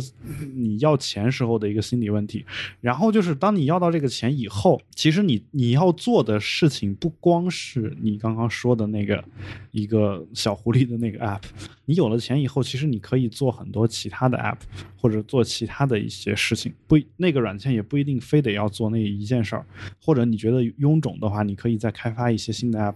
我觉得最大的问题在于说，呃。你你自己这个团队是不是靠谱？有一些投资人他可能也就是在看这个团队嘛，他觉得你这个软件首先我觉得很好用，那说明你们有开发出好用的软件的能力，那我可能就会把这个钱投给你啊。但至于投给你之后，你下一款软件能不能也是这么好用，这个事儿，嗯，一方面就是我只能基于你之前的表现来推测。那我投资所有的投资决策，基本上就哪怕最靠谱的投资公司，它有各种各样的数据分析，也肯定是基于之前。的一个表现来做的分析，它不可能直接预测到之后的一个情况，所以，所以就是有时候投钱，它并不是说因为你有这个 app 投的钱，而是觉得你有做出这种 app 的能力，这是我的一一个稍微不同的一个看法吧。嗯就是包括我自己，其实我不说在应用这个领域创业，我说在呃其他的一些领域。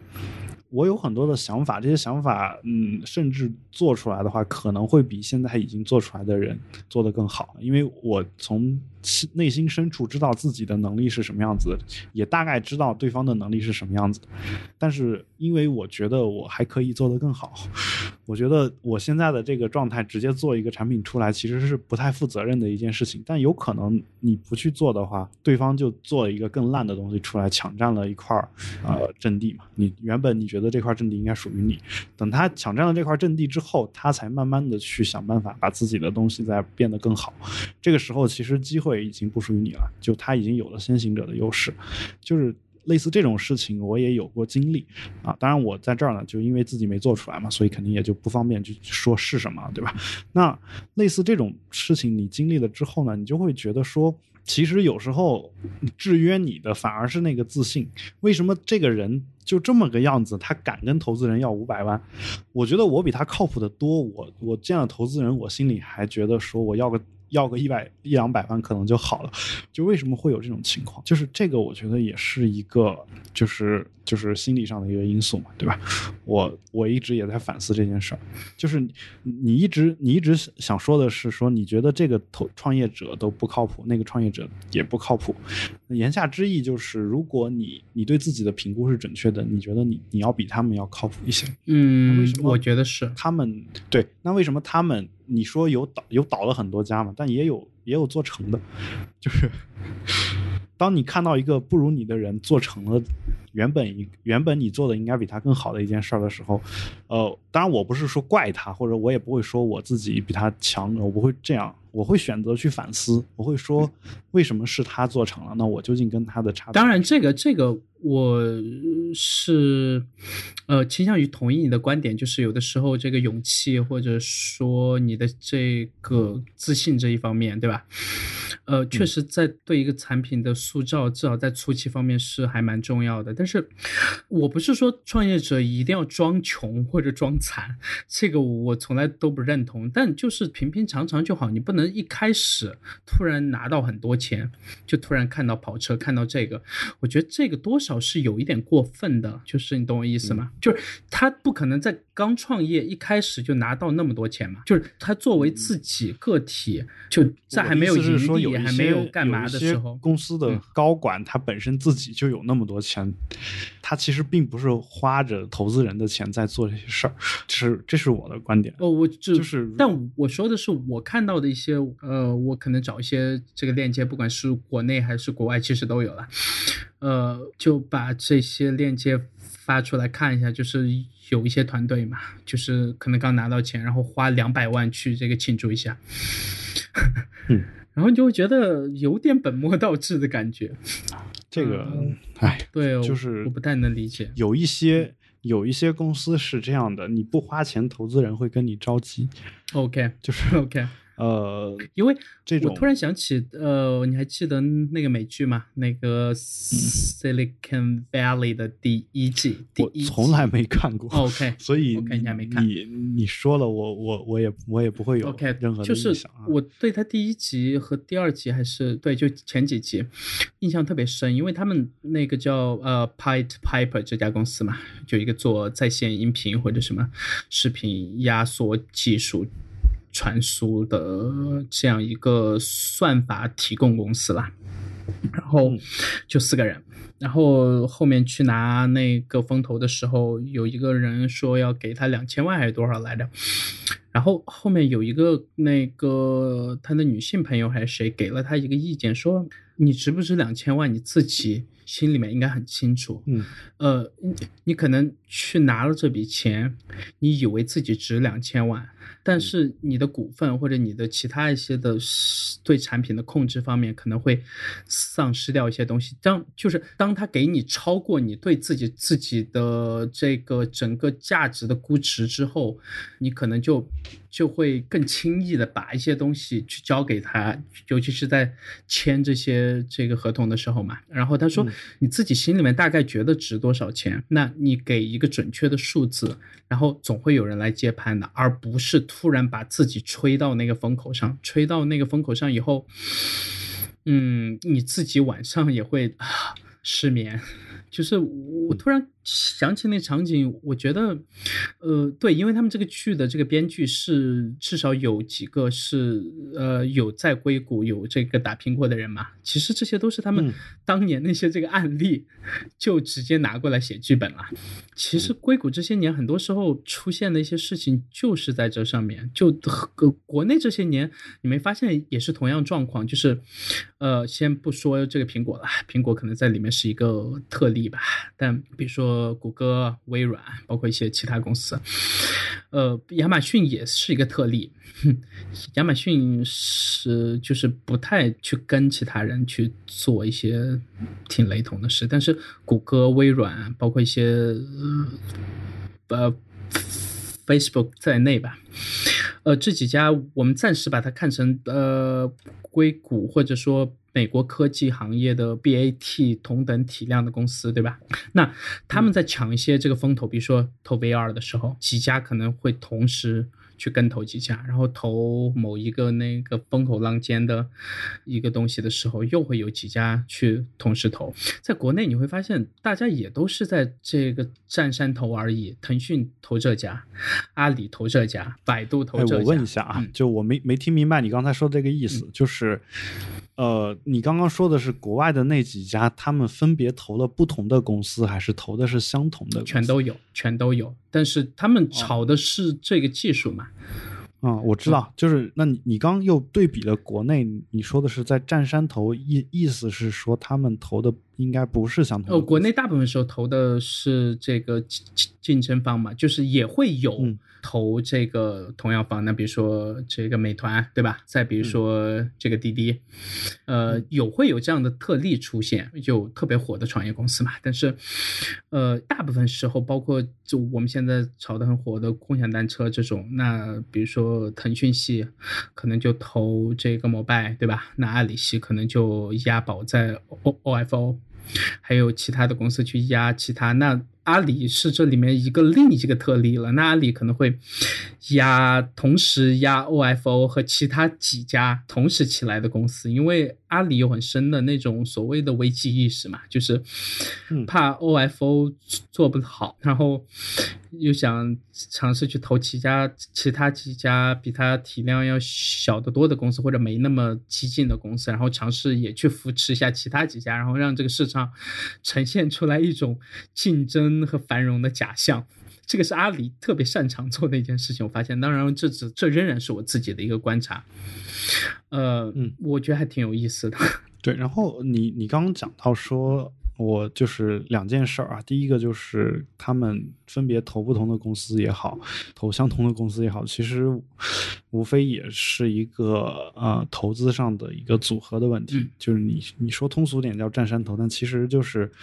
呃，如果新技术出现的话，那我肯定得在这新技术上面分一部分钱嘛。如果如果我不分的话，万一它火火了呢？就好比我去赌马的时候，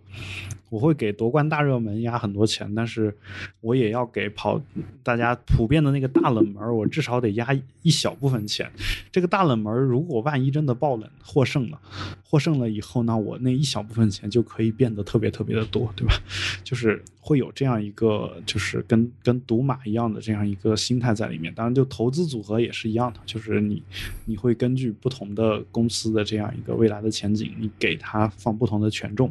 啊，这个我能理解。另外一个就是你说到的那个，你是不是值两千万的这件事儿？嗯，这事儿呢，呃，你你。你讲到了电视剧里面的那个例子，但其实你日常生活中还有两种情况嘛。一种情况是说本身自己不值两千万，但是你拿到钱之后，你觉得自己就值两千万，其实就相当于高估自己的能力嘛，对吧？这个这种人他晚上也是能睡得着觉的。其实所有人全都是这种人，就是人很容易的、很轻易的就能把自己给说服了嘛。对，我我我我的意思是说，呃，这是其中一种啊，就是如有可。可能他是能睡得着觉的，这种人我其实挺佩服的，因为我感觉就是你你。就算你把自己说服了，你你晚上能睡得着觉，我觉得这种人其实心理素质都不差，啊，就是我觉得，呃，这是一种，还有一种就是说，其实你自己知道自己不值这么多钱，但是你拿了这个钱，拿了这个钱之后，其实你就能比，就是前段时间我看圆桌派马未都说的，说能，呃，如果你就值一万块钱，我给你开两万块钱工资的话，你就特别的能忍辱负重，嗯哼，就是。你你能吃吃尽这个人间一般人受不了的这种苦，因为你一旦离开这个地方，你就没有没有额外的一没有人会给你再开这么高的工资，嗯，就这种感觉，就是呃，你会长期处在一个所谓的压抑的状态嘛，对吧？那呃。在投资领域，其实以相同的道理，就是本来如果我比如拿一千万，我可以比较轻松的去处理一些事儿，然后我的利润我也不需要那么的去考虑太多。就比如说我头一年可能还不一定要实现盈利，第二年我收支相抵差不多，第三年实现盈利就稳稳当当，而且盈利也不一定非得特别高。但是等我拿到两千万投资的时候，啊，无论投资人跟我说话，还是我自己自己去就是工作的时候。我可能都会想的更多，这个时候其实相当于是就跟你去本身有一万块钱的能力拿两万块钱工资一样，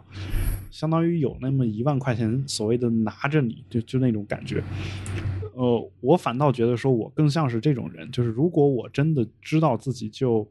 就就值这么多钱的话，那我肯定也会想办法只要这么多钱啊。但只是说有时候。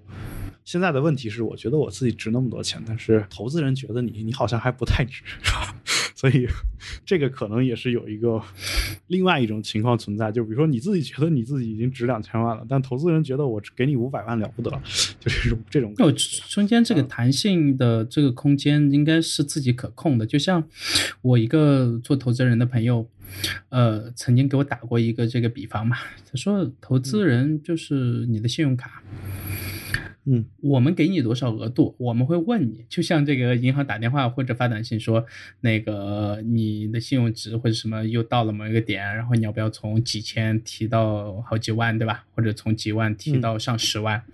呃，就在一定的时间和特定的这个点上，可能很多人都会选择去去去提这个额度嘛，对吧？嗯，但是你自己的购买力和偿还能力是多少呢？绝大部分人都会有一个错错误的估计，银行就利用的是这种错误估计的心理，投资人是利用的对自己错误估值的心理。他说其实是异曲同工的，然后我觉得还挺靠谱的这个说法。嗯嗯，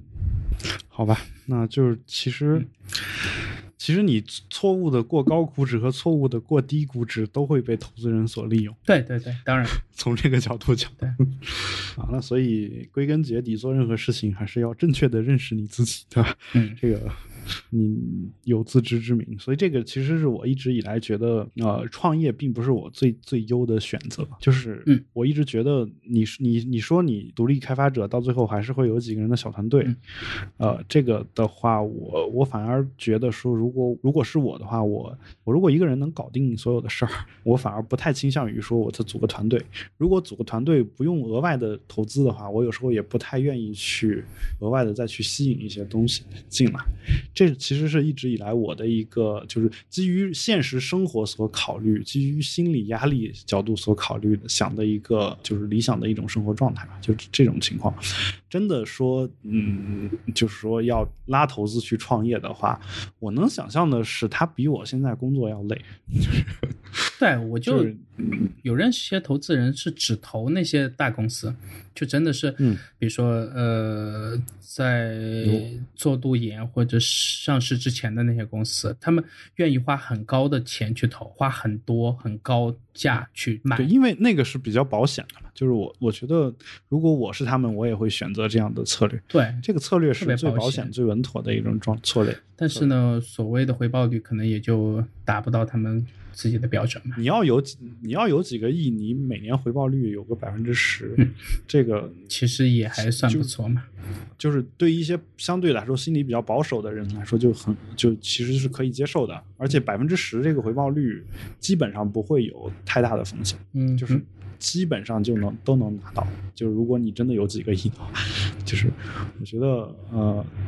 就当然我我我并不是做风投的，但多少就是金融领域多少知道一些，应该百分之十这个数字是可以这么说的，啊，就是所谓真正真正，就前两天我看蓝小欢的一条微博说，呃，看再多的这个书，有人回嘛说看再多的这个书也挣不了钱，对吧？嗯，他说你想通过看书挣钱都是瞎扯淡，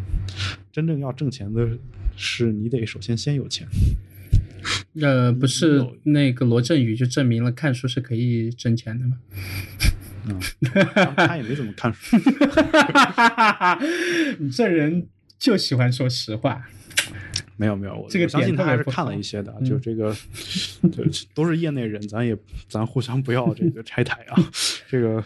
不拆的就是业内人的台啊，对他应该是也看过一些，但是有一些节目，就是据我了解，其实就是嗯有节目策划，然后给他写好稿子，然后他自己去做了一些准备，然后去当声优把它给播出来，对吧？啊，然后呃，其实嗯，其实这个事儿呢，他在节目当中也也是基本上是没有明着承认，但其实也是基本上是承认的。我相信很多听众也是也是知道这个事儿的，只是觉得说有一些东西不是最大。问题，因为许志远当年其实也老干这事儿嘛。啊，对，我是觉得说有一些听众他有有这个需求，就是他是有需要找这么一个人替他把他想看的东西用用这个人的方式给他讲一遍讲出来。嗯。啊，因为这个人讲的内容可能在一些听众看来啊，就有一些内容会他讲的要比那个书本身要有意思。嗯，然后就是有一些书确实太深了，这个这个深呢，有时候不是说没有办法用更浅显的语言去表达，而是说那本书的作者他就没那么写这个事儿呢。你可以认为是作者的能力问题，也可以认为是作者故意是这么去干的，这个你都很难说，因为我们不能不能期待说，比如说我是一个研究教育的人，啊，那我既然是研究教育的，那我写出来这个文章，如果是给普通人看的，我肯定会尽量的想办法把它。用通俗的语言表达出来，然后就是因为教育嘛，你肯定得让对方听懂嘛。但是有一些人他可能不是做这个行业的，他做别的行业，他在自己那方面专业特别的强，你不能奢求他说写出来这个文章我们也都是浅显易懂的。那这个时候如果有一个人啊，要么是把这个东西变得浅显易懂，要么是把这里面浅显易懂那一部分拿单摘出来去讲，那其实对于一些听众来说，我觉得是一件好事儿吧。就是有时候我在这方面并不。是一个完美主义。虽然我经常讽刺一些人，就是，呃，我看完一本书，然后我给跟一个另一个人推荐这个书的时候，啊，说啊，我现在没时间啊，能不能把这本书用五分钟的时间给我简要的说一下？嗯哼，就是把内容给我用五分钟的时间概括一下。啊，我我我遇到这种情况，我一般会一句话顶回去，我说如果我如果真的能用五分钟讲清楚的话，这个作者他也不会写这么厚一本书，他就会给你写一段五分钟能说清楚的文章。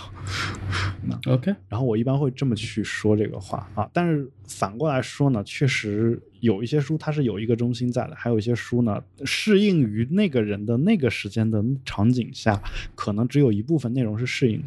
只是说你。呃，你如果愿意把那部分单摘出来给他讲的话，可能对他当时的那件事情是有帮助的。只是说，大多数情况下问我这个问题的，可能有一些是学生，嗯，还有一些就是从来不看书的这种人，啊，有时候我为了为了让他养成这个看书的这种习惯，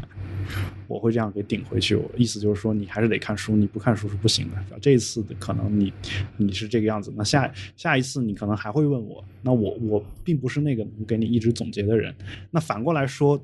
从这个角度讲，确实有一些人有这种被总结的需求，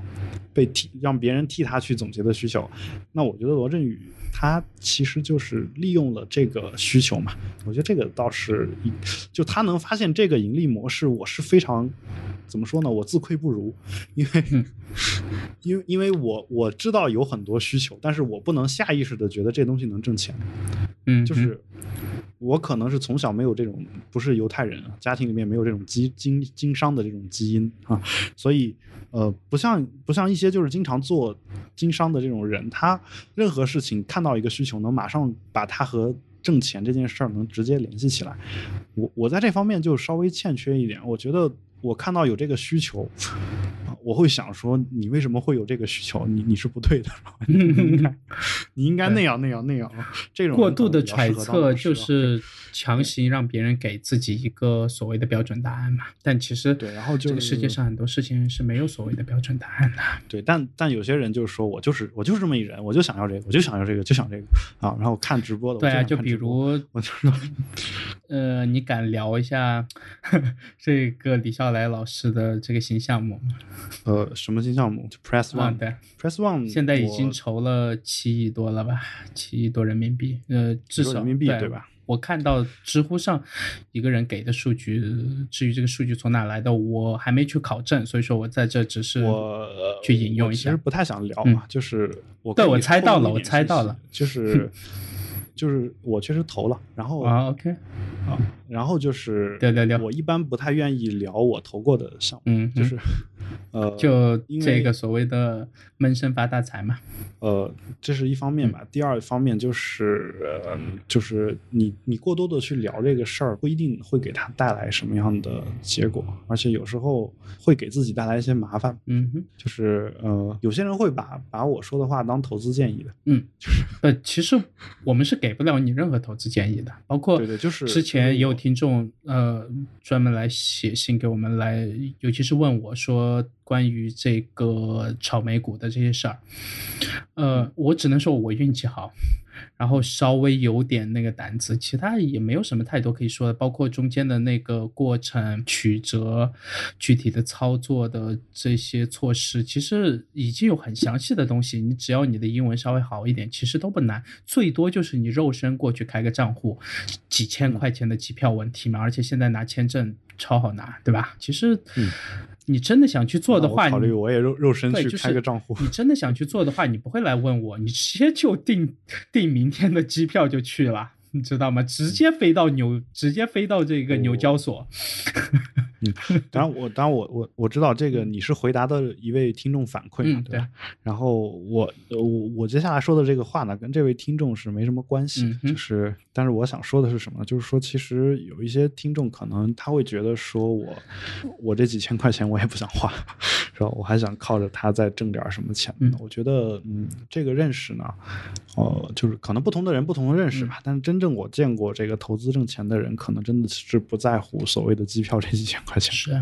就是有一些成本你一定得是要付出的。你要如果不付出这个成本的话，你是没有办法就是挣到钱，对吧？这个舍不得孩子套不着狼嘛。对啊，就是相当于我当年花花多少钱，我不说多少钱买比特币，然后那你会觉得说，如果我再多花一点，可能现在挣的就更多一点。但是我知道我现在不后悔，但是我知道我那个时间只有那那么大的胆量，然后。呃，那你现在的这个胆量有变大一点吗？现在胆量更小，因为结婚了。我猜到你会给这个答案，所以说我才问这个问题。牛逼，没没关系，没关系，没关系。但是我不是这个，你这句话是说给你媳妇儿听的吗？没有，该挣的钱我都挣到了。就是因为确实，你你你不可能把一个这个呃怎么说呢，在你有挣钱能力的情况下，其实你你有时候不太想去把一些东西放在特别风险大的这样一个地步。嗯，就是呃，就是其实我当时投资的那个胆子已经超过了正常的这个风险的一个要求，你明白吧？就是说，呃，其实投资领域有一些有一些法则是说，你你不能拿超过你所有财产百分之多少来去投资，嗯，对吧？有这样的一些风险控制的一些要点。我当时其实就没有顾这个，因为我当时坚信这件事情，然后我就去做了。嗯哼，啊，就是其实相当于我我我当时的风险是要远远高于这个投资就是学者的一些这样一些建议的嘛，对吧？这都不是什么问题。当年那个巴菲特都没投亚马逊呢，然后他这两年天天挂在嘴边说：“妈的，好后悔啊！”就是对，即使我我不是后悔，即使是我的意思就是说，嗯，我的意思就是说，其实我当时冒的风险要远远超过大家所想象的那个风险。嗯哼啊，然后而现在呢，我只是说我能回归到一个呃，就是在你在你已经基本解决生活问题的情况下，你回归到一个呃投资比较正常的这样一个风险的范围，那我觉得是一个比较理性的选择吧。其实我的建议反而是说，如果非要有建议的话，反而是说大家就尽量的遵循教科书上要求的那个百分比，不要超过那个百分比。嗯，然后你你因为你不不超过那个百分比，你全赔了也就全赔了，不会影响你生活。但是如果你超过了的话，啊，那赔光就。就肯定会对你生活产生，但是你就是，但是你天天嘴边挂着人生又没有意义，然后人生又是场赌博的人，突然开始赌博呀，开始讲开始讲这个教科书式的这个数据的时候，我就觉得，嗯，没有没有，我我其实，嗯，首先我并不是赌博，我的决策其实都基于的是概率，嗯，对，就是。赌博，赌博，它基于的，它赌博是这样的：明明知道你会赔，你还要去参加，这叫赌博啊！就然后基于概率的大概率的决策，其实不是这个东西是有风险的，它也有可能赔光，但是它它跟赌博我觉得是有有区别的。虽然结果都有可能是你都赔了，对吧？但是但是它的它的概率是不一样的。所以这个事儿呢，我觉得是，当然这也是我最近写的小说里面的一个主题之一啊。然后 OK，然后现在已经写了六万多字了。然后，然后小蜜圈已经被彻底下架了。啊，就但是这个 App 在全平台，已经在这个已经在圈子里的人依然是可以看到的，就没有删这个软件。对我本来还想着加进去看看，结果的。嗯，对，没关系，就是这个错过就错过了，连载吧。没有，我就直接等你出书，然后你给我寄本你那个签名的就好了。啊，这个去去国外的这个运费 比较贵，要不了多少，一本破书也就 我亲自坐飞机给你送过去啊，那也行。嗯，好，然后呃，或者发发一本电子版。OK。呃，这个，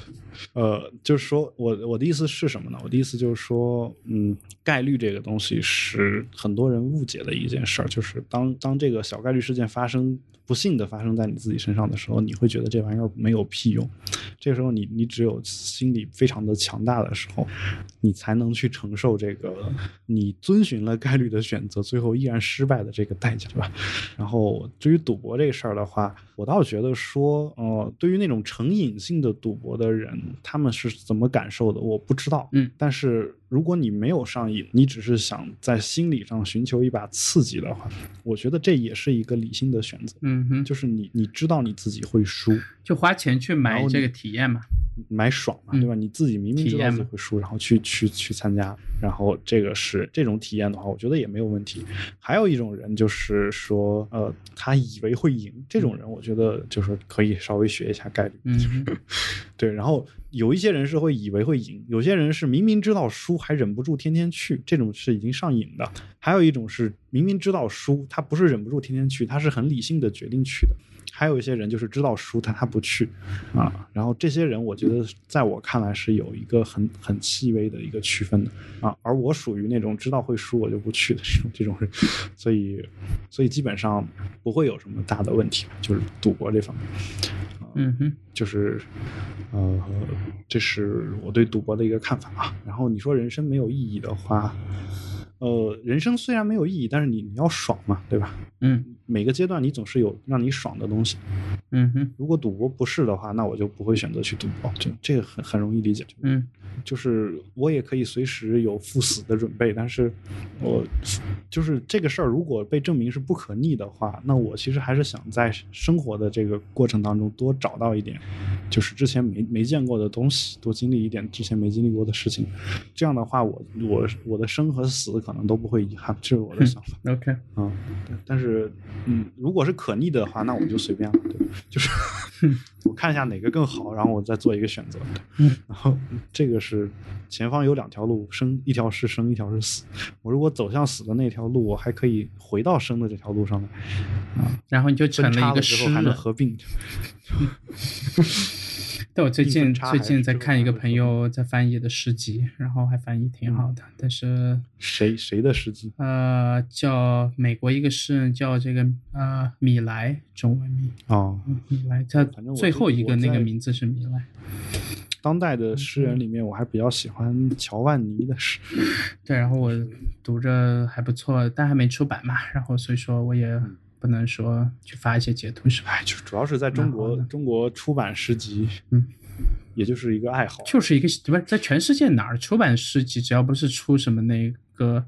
那个那个莎士比亚或者这种，一般就是，尤其是现代诗，在哪儿都是一个行为艺术嘛。嗯，对啊。当然，就是你能在《纽约客》上写一首，也也挣不少稿费，是吧？嗯，对。